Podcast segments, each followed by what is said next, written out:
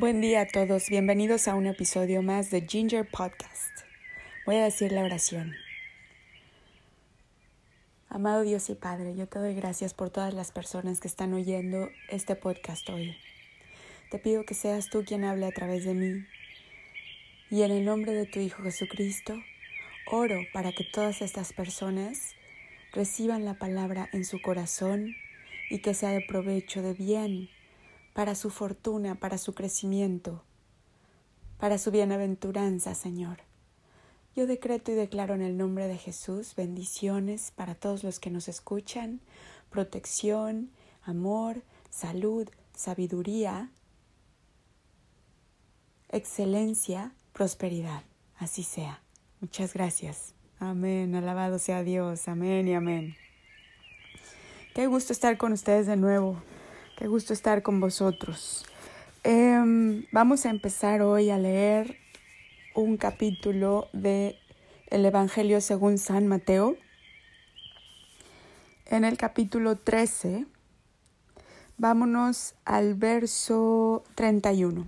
Hoy les voy a hablar del reino de los cielos. El reino de los cielos. Nosotros sabemos que nuestro Señor Jesucristo llegó a este plano, a este mundo, para salvarnos, para darnos la entrada al cielo. Y eso lo hizo mediante su muerte y resurrección. Alabado sea Dios. Muchísimas gracias, Señor. Pero también Él vino a propagar un mensaje. Esa quizá fue una de las misiones más fuertes de su venida a esta tierra. El mensaje del reino de los cielos. El mensaje de que el reino de los cielos está cerca. Él nos decía, el reino de los cielos está cerca, y yo vengo a decirles la verdad, y la verdad os hará libres. Es decir, que si no conocemos este reino de los cielos, nos hace falta cierta libertad. Es necesario saber, entender y asimilar la verdad para poder vivir en libertad.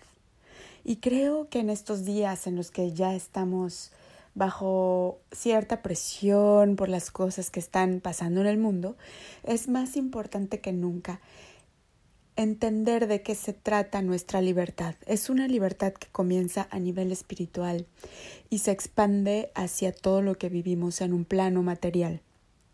Porque así fue como nos, nos, lo mostró nuestro Señor Jesucristo. Él vivía, Él decía, yo no soy de este mundo, yo no soy de abajo, soy de arriba. Entonces él vivía en ese reino de los cielos y venía y mostraba mediante sus obras, mediante sus palabras, mediante sus milagros, todo el poder de aquel reino. Lo traía, lo establecía en esta dimensión. Eso fue lo que pasó. Por eso es tan importante que nosotros aprendamos qué es el reino de los cielos y cómo podemos empezar a vivir como nuestro Señor Jesucristo, desde ese plano, desde ese entendimiento del, mundo, desde esa concepción del mundo hacia este plano material. Entonces, después de toda mi, mi introducción larguísima, vamos a la, al verso 31, parábola de la semilla de mostaza. Otra parábola les refirió diciendo, el reino de los cielos es semejante al grano de mostaza, que un hombre tomó y sembró en su campo el cual a la verdad es la más pequeña de todas las semillas, pero cuando ha crecido es la mayor de las hortalizas y se hace árbol de tal manera que vienen las aves del cielo y hacen eh, nidos en sus ramas. Amén. Entonces, el reino de los cielos es semejante al grano de mostaza, que es uno de los granos más chiquitos que existen, pero que el árbol de mostaza es uno de los más grandes. Entonces tiene esa, ese potencial de crecer a unos niveles muy, muy grandes.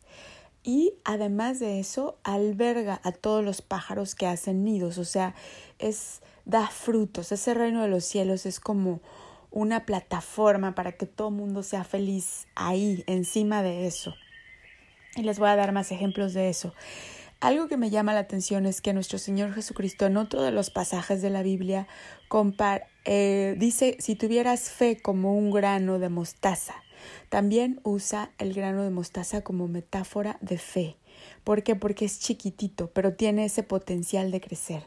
Entonces, algo tienen en común la fe y el reino de los cielos. Y recuerden que cuando nuestro Señor hacía los milagros era a través de la fe. La fe era el vehículo por el cual eh, pasaba ese reino de los cielos y se establecía en este mundo, ¿no? Es muy, muy interesante.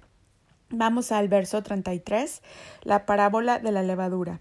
Otra parábola les dijo, el reino de los cielos es semejante a la levadura que tomó una mujer y escondió en tres medidas de harina hasta que todo fue leudado. Es decir, un poquitito de levadura en harina, después ya todo está así inflado, o sea, es, es algo muy chiquito que se introduce en otro elemento y crece. Entonces, de la misma manera que el grano de mostaza creció para ser un gran árbol, este poquito de levadura crece para que todo, digamos, el pastel sea un gran pastel. O sea, tiene una naturaleza de crecimiento, una naturaleza de influencia sobre lo que está alrededor y lo domina. Porque la levadura domina la harina, no al revés, ¿no? O sea, tiene como una autoridad sobre todo eh, en lo que se expande. Y vamos ahora al otro el verso 44, el tesoro escondido, en ese mismo capítulo de San Mateo 13. Además, el reino de los cielos es semejante a un tesoro escondido en un campo, el cual un hombre halla y lo esconde de nuevo, y gozoso por ello va y vende todo lo que tiene y compra aquel campo. Aleluya. Es decir, es un tesoro. Cuando el hombre lo encuentra, está escondido, porque hay que hacer introspección, eh, hay que encontrarlo dentro del corazón, ahí es en donde está, está como dentro de nuestra esencia que está adentro de nuestra, de nuestro ser. Entonces, cuando tú lo encuentras, es como un, como si encontraras una semilla de oro allá adentro que te conecta con Dios. Así la visualizo yo. O como un, una fuente de luz que te conecta con Dios. Entonces, cuando le encuentras, ¿qué es lo que hace este hombre en la parábola?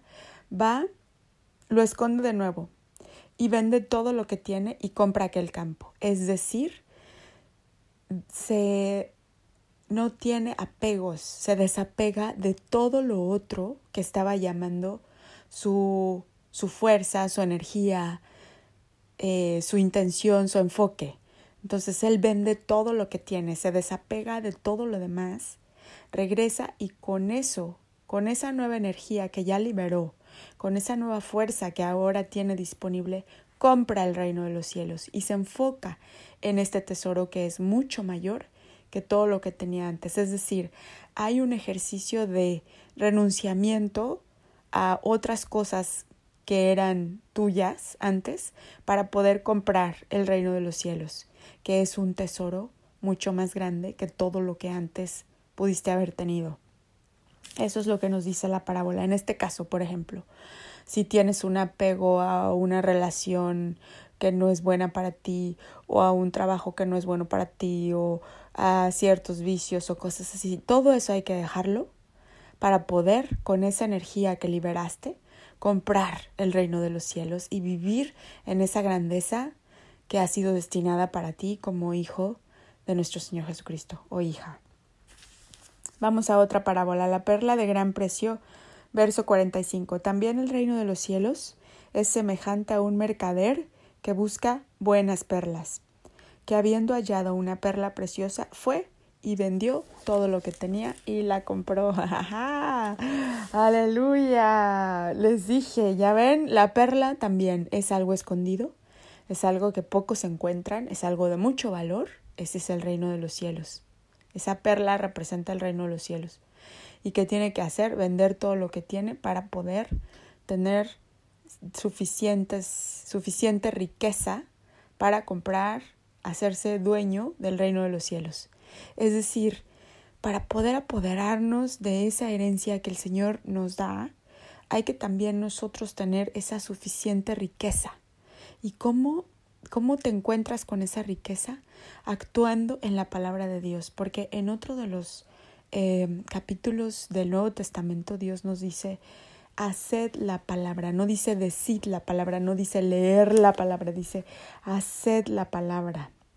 Eh, entonces, cuando tú haces la palabra. Por ejemplo, si la Biblia te dice ama a los otros como a ti mismo, vas y los amas, les, les los ayudas, eres generoso, eh, les compartes lo que tienes, los enseñas, estás haciendo la palabra. Y eso te está dando más y más riqueza para que puedas entonces comprar, digamos, más y más perlas del reino de los cielos, porque como yo lo he visto es que primero te llega un don, luego te llega el otro, luego te llega el otro, o sea, te vas haciendo es como el árbol, ¿no? Que va creciendo, va, va surgiendo una rama, luego otra rama, luego otra rama. Entonces, eh, es un proceso de crecimiento este del reino de los cielos. Espero eh, esta palabra encuentre eco en tu corazón. Deseo con todo mi corazón que seas muy feliz, que mm, establezcas el reino de los cielos alrededor tuyo y para toda la gente que te rodea y que sea de bien y que sea para tu fortuna. En el nombre de Cristo, hasta pronto.